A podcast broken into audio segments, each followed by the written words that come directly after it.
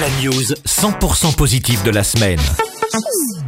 Leslie Singla sur Equinox. Et on va parler de commerce traditionnel aujourd'hui. La mairie va lancer un concours public pour augmenter les commerces de proximité dans le centre-ville. Alors 14 locaux municipaux actuellement vides et à l'abandon dans Ciutat Vella vont être occupés par des commerces dont les habitants ont besoin au quotidien. C'est-à-dire des, par exemple des poissonniers, quincailleries, librairies et autres artisans. En fait, ça sera aussi, il y aura aussi des activités d'attention à la personne qui pourront prendre place dans ces locaux. 8 ouvriront d'ici la fin de l'année, 6 en 2018. Donc ça sera des contrat de 5 ans pour des services dirigés aux personnes, 3 ans pour des services pour le territoire.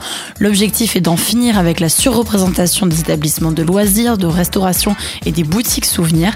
Car pour la mairie, le quartier est en danger à cause de la gentrification qui provoque la fuite des habitants et de nombreux rideaux fermés.